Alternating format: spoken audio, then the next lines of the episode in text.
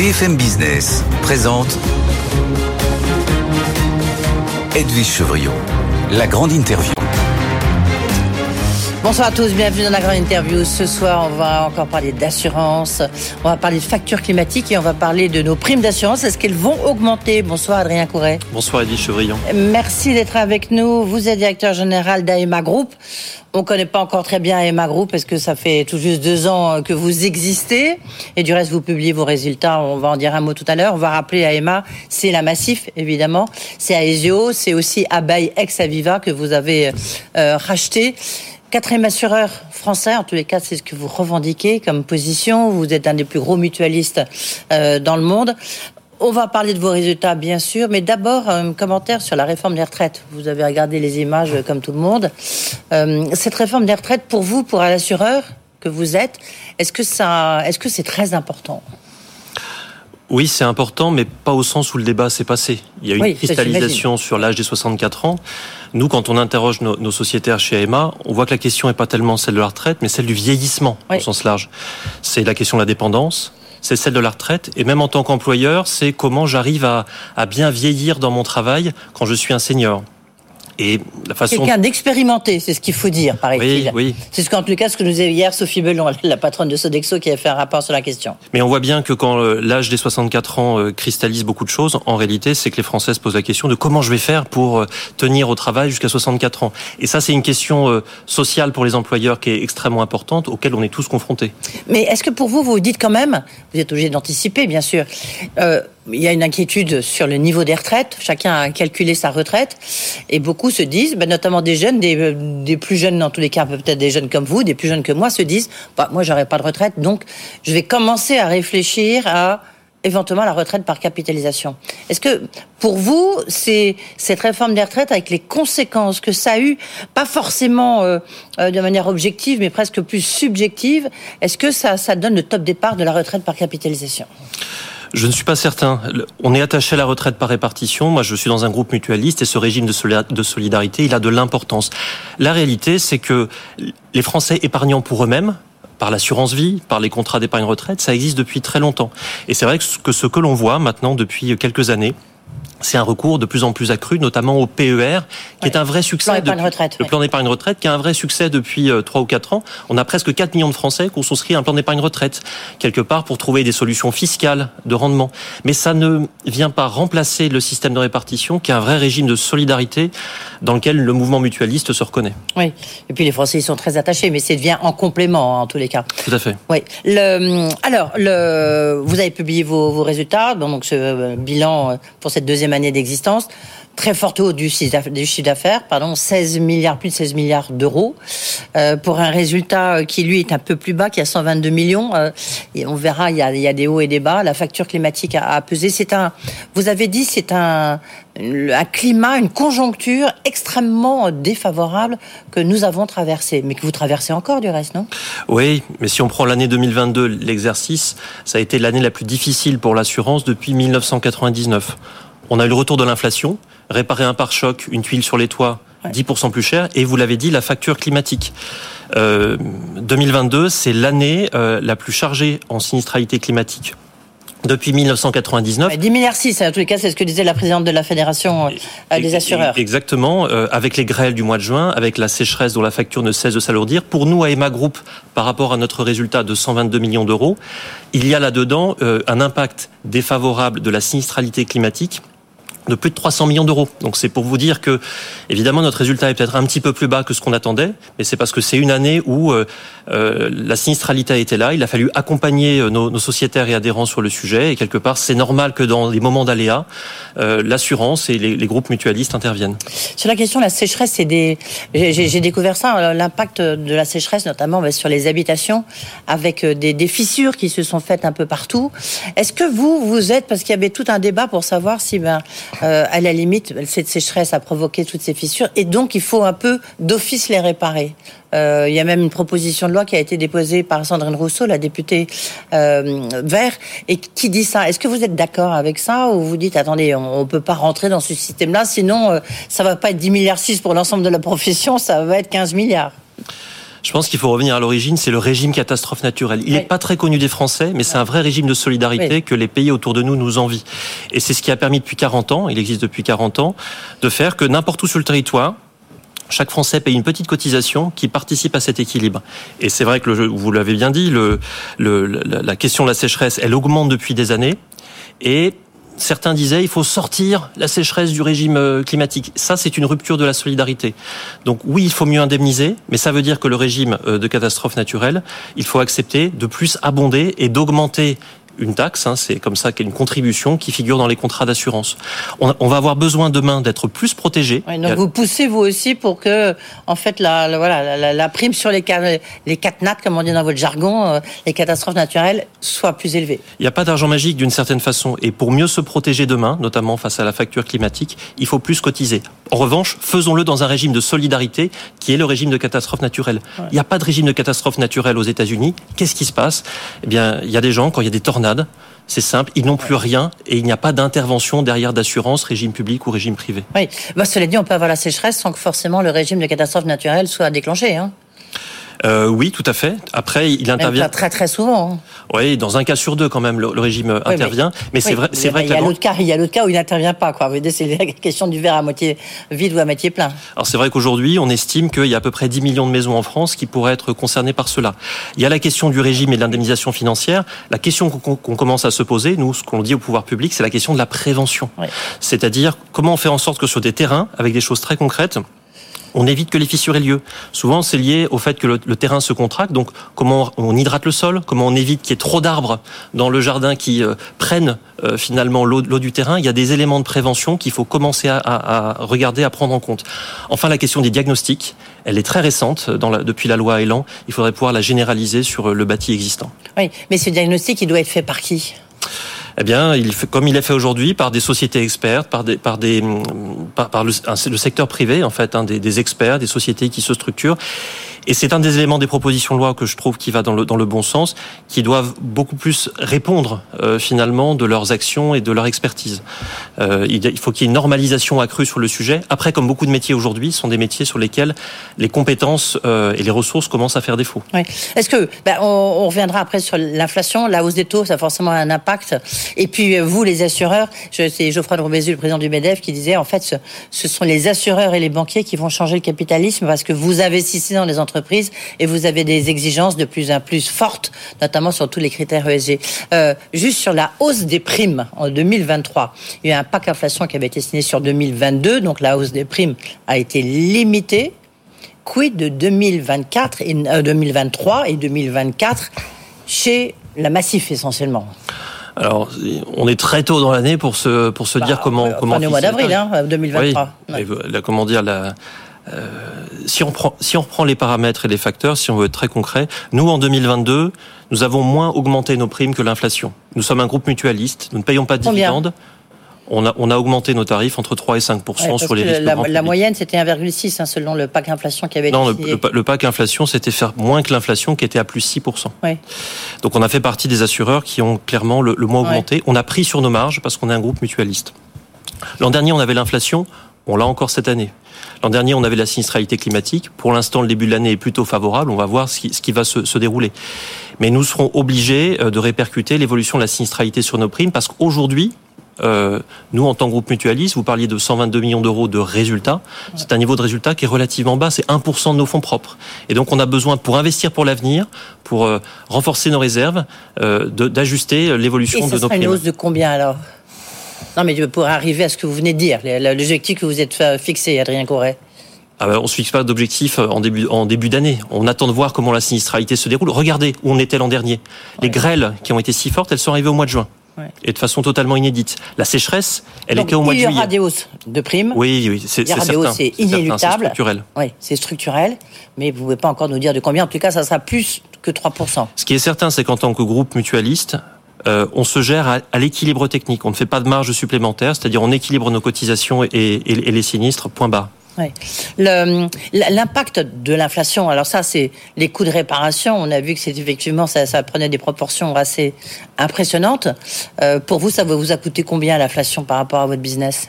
J'aime pas dire ah ben, mais euh, On a une inflation euh, sur tous nos coûts matériels auto, par exemple, de plus 8%. Mm. Sur la réparation matérielle en habitation, euh, du même ordre de grandeur. Donc ça, ça, ça se chiffre en centaines de millions d'euros supplémentaires.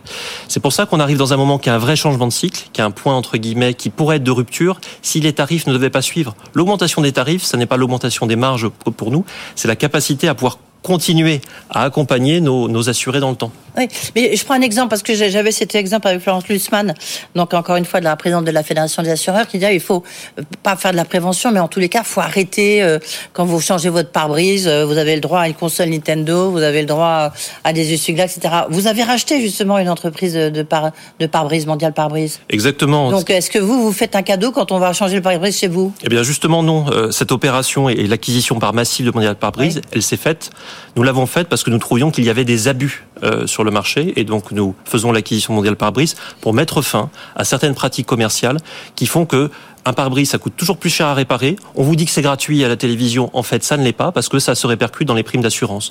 En tant que mutuelle, en tant que groupe mutualiste, nous voulons agir pour réguler ces, ces défauts de marché. Et c'est la raison pour laquelle nous rentrons dans le marché de la réparation avec cette acquisition par la massive de Mondial Pare-Brise. Ouais. Donc, ça a une intégration un peu verticale, justement, en termes de réparation. Vous allez la poursuivre euh, ou pas? Jusqu'où vous allez aller? Dans, dans, le, dans le mouvement de changement que, que je décrivais, je pense que l'assureur on a longtemps dit que l'assurance c'était quelque chose qui était un peu à côté, c'était dans la banque, dans des plateformes. Moi, je crois que l'assurance est au, démarrage de plein de choses. On, envoie des milliers, des millions de missions chaque année pour des experts, des réparateurs, et donc nous avons une capacité, comme vous, comme vous le dites, à rentrer dans la chaîne de valeur. On le fait avec Mondial Pare-Brise, et on va être extrêmement attentif autour de nous à d'autres opérations d'intégration de la chaîne de valeur dans la réparation, dans le soin, dans la distribution que nous pourrions faire. Euh, un mot sur euh, non, d'abord, on va passer quand même sur l'assurance vie. Je dis, bah, les conséquences, parce que ça touche bah, beaucoup de gens. Vous me direz la santé aussi, hein, il y a les yeux aussi. Mais l'assurance vie, c'est un peu le match assurance vie contre livret A, euh, même si euh, certains assureurs disent que non. Euh, on voit bien que la hausse des taux bouscule un peu l'épargne des Français et notamment l'assurance vie. Oui, si on s'était vu il y a un an, tous les assureurs se plaignaient des taux trop bas et négatifs. Donc évidemment, moi je trouve que la hausse des taux est plutôt une bonne nouvelle. Mm. Elle nous donne l'occasion d'investir avec de meilleurs rendements. Et sur le long terme, l'assurance vie, le fonds en euros dont on disait qu'il était terminé, va retrouver euh, des couleurs. On est dans une période un peu intermédiaire où le livret A est un petit peu meilleur en termes de rendement, mais n'oubliez pas que le livret A ne permet que d'aller jusqu'à 20 euh, 000 euros euh, de, placement. L'assurance vie, c'est quelque part illimité, c'est un avantage fiscal. Un paradis fiscal français, quoi. C'est pas tellement un paradis fiscal, parce que derrière, on fait de l'argent quelque chose. On investit aussi dans l'économie réelle, dans l'économie française, on soutient les PME, on soutient les groupes. Euh, ça reste un produit qui est inégalé aujourd'hui. Il y a une petite période d'ajustement par rapport au livret A, mais les deux produits ne sont pas concurrents, ils sont complémentaires la preuve en est, c'est que depuis le début de l'année, et c'est ce que nous voyons chez Emma, on continue à collecter euh, une épargne de la part de nos assurés. Oui. Euh, mais le taux d'assurance vie, quel taux euh, On va dans quelle direction? Ah bah avec l'évolution des taux à la hausse, là encore, je, je ne suis pas devin. Oui, oui, mais vous ne pouvez pas aller trop vite parce que sinon ça peut vous coûter cher justement. C'est pour ça que. Oui, alors c'est vrai qu'on rentre dans une période qui est en assurance vie qui est très inédite, cette hausse rapide des taux. Ce que je peux dire pour AEMA Group, c'est avec notre bilan, avec nos fonds propres, avec nos réserves, nous avons toute la capacité pour affronter euh, euh, cet enjeu des taux qui montent. Voilà, c'est notre métier, c'est notre expertise. Euh, il faut que nos assurés soient extrêmement rassurés par rapport à ça. Qui plus est, je le rappelle, vous connaissez mon ancienne dans un groupe mutualiste où l'argent reste aux mains des assurés. Oui le, oui, les modèles que vous, défendez. Alors, il y a, y a, un point et après on, on, parlera de la santé. Est-ce que vous êtes d'accord que, en fait, c'est vous, assureurs, mutualistes, c'est vous les investisseurs, en fait, dans les entreprises, qu'elles soient grandes ou petites, et que c'est vous qui avez, euh, qui fixez des règles de plus en plus strictes euh, en termes d'investissement dans des entreprises, il faut qu'elles suivent et qu'elles aient des critères ESG qui soient euh, de plus en plus euh, euh, serrés, si j'ai envie de dire. Vous partagez ce sentiment quand on dit que c'est vous qui allez changer le capitalisme français et voire mondial? On a un poids énorme sur l'économie. Ah AEMA Group gère l'épargne que nous confient nos, assurés, 200 milliards d'euros. C'est 10% du PIB. Et nous, en tant que mutualistes, on veut donner du sens à ça. C'est oui, nous avons une vraie capacité de transformation. Et beaucoup de cet argent va dans l'investissement dans l'innovation, dans l'économie réelle, dans l'économie impact, mais également dans des grands groupes euh, sur lesquels nous voulons peser en matière de stratégie et notamment sur les effets du changement climatique parce qu'en tant qu'assureur, on l'a dit, on est les premiers touchés par le changement climatique. Et donc nous voulons que l'argent que nous mettons dans ces entreprises serve à faire évoluer leur stratégie pour qu'elles tiennent plus en compte des, des, transitions environnementales et écologiques. Et par exemple, il y a le bal des AG, comme on dit, les assemblées générales va commencer. Où est-ce que où sont les entreprises où vous voulez jouer un rôle où vous avez dit c'est comme ça, sinon nous on sort. Par exemple chez Total. Alors on a fait plusieurs annonces euh, depuis euh, depuis dix jours parce que nous voulons être un acteur activiste, un investisseur mmh. activiste. Chez Engie, et chez Total Energy, où nous avons déposé avec d'autres euh, compagnies euh, d'investissement euh, des résolutions pour que Total et Engie s'alignent sur les objectifs des accords de Paris. Chez Engie, pour demander plus de précision sur la stratégie, on trouve qu'elle n'est pas assez explicitée. Et chez Total, on trouve que des éléments de la stratégie ne vont au contraire pas du tout dans le sens du respect des accords de Paris, à la fois sur les objectifs d'émissions de, indirectes de gaz à effet de serre, et puis sur le fait qu'il y a toujours des projets euh, mmh. qui, qui, euh, sont un problème par rapport aux extractions euh, euh pétrolières et gazières. Le, donc ça veut dire que quoi que vous allez voter contre la stratégie chez Engie, contre la stratégie chez Total, vous allez jusqu'où vous allez aller, vous voyez? Est-ce que vous allez vous allez dire ben non, ben c'est simple, nous on n'investit plus. Comme l'an dernier, nous déposons une résolution. Déjà, il faut se bagarrer pour qu'il y en ait une. Euh, quand la résolution a lieu, nous votons contre. Et surtout, nous le faisons savoir. Notre pouvoir en tant qu'investisseur, il n'est pas seulement le, la part de capital qu'on peut avoir. Notre coalition, par exemple chez Total, elle représente souvent à peu près 10%. Avec 10%, on peut faire pas mal bah, de choses. C'est énorme. C'est énorme dans des groupes cotés. Mais surtout, il faut le faire savoir. Et il y a trois ans, c'était peut-être 7-8%. L'an dernier, c'était 9%. On va voir. Là, vous avez avec d'autres. Euh, l'an dernier, nous représentions que lorsque nous avons voté contre euh, euh, les aspects de CN Climate chez Total, nous, nous, nous, faisions partie d'une coalition représentant 10% du capital de, de, de, Total. Et là?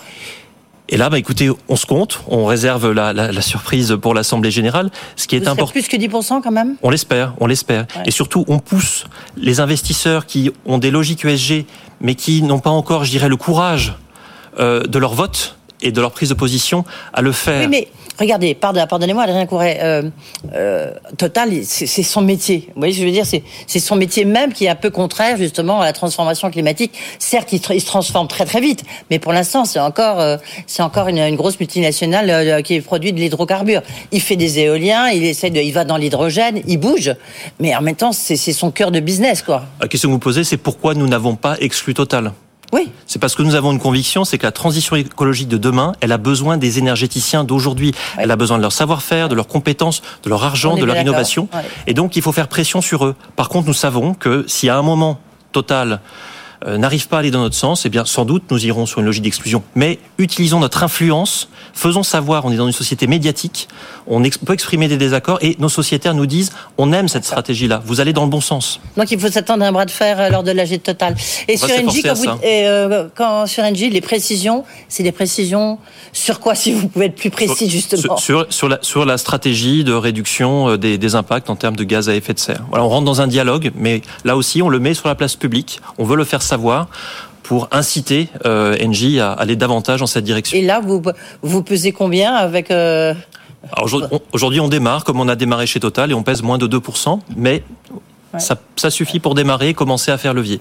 donc c'est vraiment, en fait, c'est vous, vous, les acteurs de cette transition écologique avec les banquiers, enfin les investisseurs. Quand vous avez 200 milliards à investir, c'est sûr que vous pesez quoi. Je, je, nous définis chez Emma comme investisseurs activistes. Nous sommes un groupe indépendant et donc. Euh, c'est fort le mot activiste, hein Oui, mais oui, mais c'est un, mot qui a été dévoyé parce que pendant des années. Activiste, c'est Bluebell quoi. Oui, je pensais pas que ce serait euh, L'activisme, c'est un beau mot, mais il a été dévoyé puisqu'il a, il a été mis sur les fonds vautours il faut redonner du sens à l'activisme, c'est de finalement d'aligner les entreprises avec l'intérêt commun. Oui. Aesio, pardon, Aesio, c'est euh, donc la partie santé. Euh, le fusion donc massif Aesio pour donner AMA, hein, je le rappelle. pas une fusion, hein, je vous rappelle. Oui, fusion, enfin rapprochement, euh, un grand groupe à la mutualiste. Hein, mais vous avez toujours des structures un peu compliquées, donc c'est c'est pour ça. Mais c'est des structures qui se défendent et qui marchent bien, on, le voit. Aesio, c'est toujours difficile. Qu'est-ce qu'il vous faut euh, Il y a un plan de restructuration. Euh, qu'est-ce qu'il vous faut pour que ça marche et quand est-ce que ça va euh, être rentable? Alors c'est pas Aesio qui est difficile, c'est le marché de la complémentaire santé. Aujourd'hui, c'est difficile pour tous les acteurs si vous regardez euh, des résultats ou, ou, des stratégies que nos concurrents ont déployées, parce que c'est un secteur qui est hyper régulé depuis 10 ans. Les pouvoirs publics nous ont enlevé toute marge de manœuvre, euh, nous imposent des charges supplémentaires sans pouvoir mettre le bon prix. Et donc, euh, quelque part, contraint et forcé, on doit faire des bons choix. Euh, et notamment au niveau au niveau d'Aesio. Il y a un choix de repositionnement sur des segments d'activité, peut-être faire un petit peu un petit peu moins d'assurance collective parce que c'est un segment qui est plus difficile. Et puis effectivement, euh, pour s'adapter à cette donne de marché imposée par les pouvoirs publics, eh bien, euh, aller sur des logiques de restructuration, de baisse de coûts pour continuer à rester compétitif. C'est un sujet sur lequel on est en train de travailler et on a des annonces qui viendront dans les prochaines semaines sur le sujet. Et ça passe notamment par des restructurations, des licenciements? Alors c'est trop tôt pour le dire, on a un dialogue social qui est en cours et lorsque ce dialogue, social, est en cours, ça veut donc dire qu'il y a lorsque ce dialogue social sera, et lorsque ce dialogue social sera engagé, on communiquera sur le sur le sujet. Oui, et donc il y aura des licenciements chez Alizio quoi.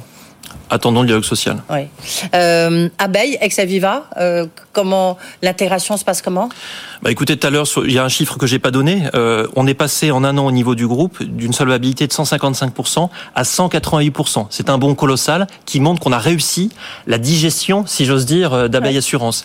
L'intégration se passe bien. Le dernier fil qui reliait Aviva France, maintenant Abeille à l'Angleterre, a été coupé. Et maintenant, je dirais qu'Abeille Assurance vit sa vie et se développe au sein d'AEMA Group. Donc on a une très belle dynamique qui s'enclenche avec les agents généraux, avec l'affaire. Et on avec l'affaire, vous restez donc le principal assureur de, de l'affaire? Ah oui, on en est très heureux parce que l'affaire est une marque incomparable de confiance euh, vis-à-vis des Français. C'est la première association euh, indépendante et euh, on est heureux tous les jours de travailler auprès de l'affaire, en particulier dans un moment où le monde de l'épargne doit être réinventé. Mm. Et quoi de mieux que de pouvoir travailler avec la première association d'épargnants de France?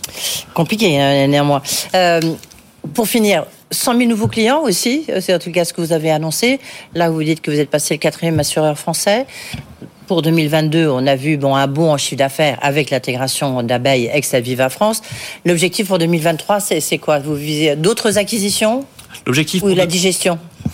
L'objectif pour 2023, c'est de finir la constitution du groupe. Ça n'est que la troisième année d'AEMA. On a, on a bien construit. Maintenant, il faut consolider. Notamment, on a quelques activités qui sont sous pression. Vous avez parlé de la santé prévoyance. On voit qu'en assurance dommage, il y a aussi des bons choix à faire sur le plan technique. On reste néanmoins observateur du marché. Regardez, euh, en 2022, on a créé un pôle de gestion d'actifs qui est Ophi Invest, la première marque de finance responsable. Euh, on a fait l'acquisition mondiale par brise. On a repris le contrôle de l'Union financière de France, qui est un très beau réseau de distribution euh, également. Donc on va essayer d'alterner sur ces deux jambes la consolidation technique pour garantir à nos assurés qu'on sera là dans le temps. Et on reste à l'affût des mouvements de marché parce que le monde de l'assurance est en train de se réinventer et on veut qu'AMA Group soit pleinement partie prenante de ça. Oui, d'accord. Donc vous avez de l'appétit encore et vous en avez sous le pied, comme on dit, c'est ça? Merci beaucoup, Adrien Couret, d'avoir été euh, avec nous. Euh, donc, euh, le directeur général d'AEMA Group, Massif AESO, vous l'avez compris, Abeille, et d'autres et d'autres entreprises, notamment Mondial Pare-Brise. Adrien Couret qui se veut être un investisseur activiste. On a retenu le message. Merci beaucoup. Voilà, c'est la fin de ces grandes interviews. Tout de suite, comme tous les soirs, Tech Co. Bonne soirée. Et puis, si vous voulez réécouter cette interview, vous pouvez soit regarder le petit QR code qui s'affiche si vous regardez la télévision, soit aller sur le site de BFM Business en replay. À demain.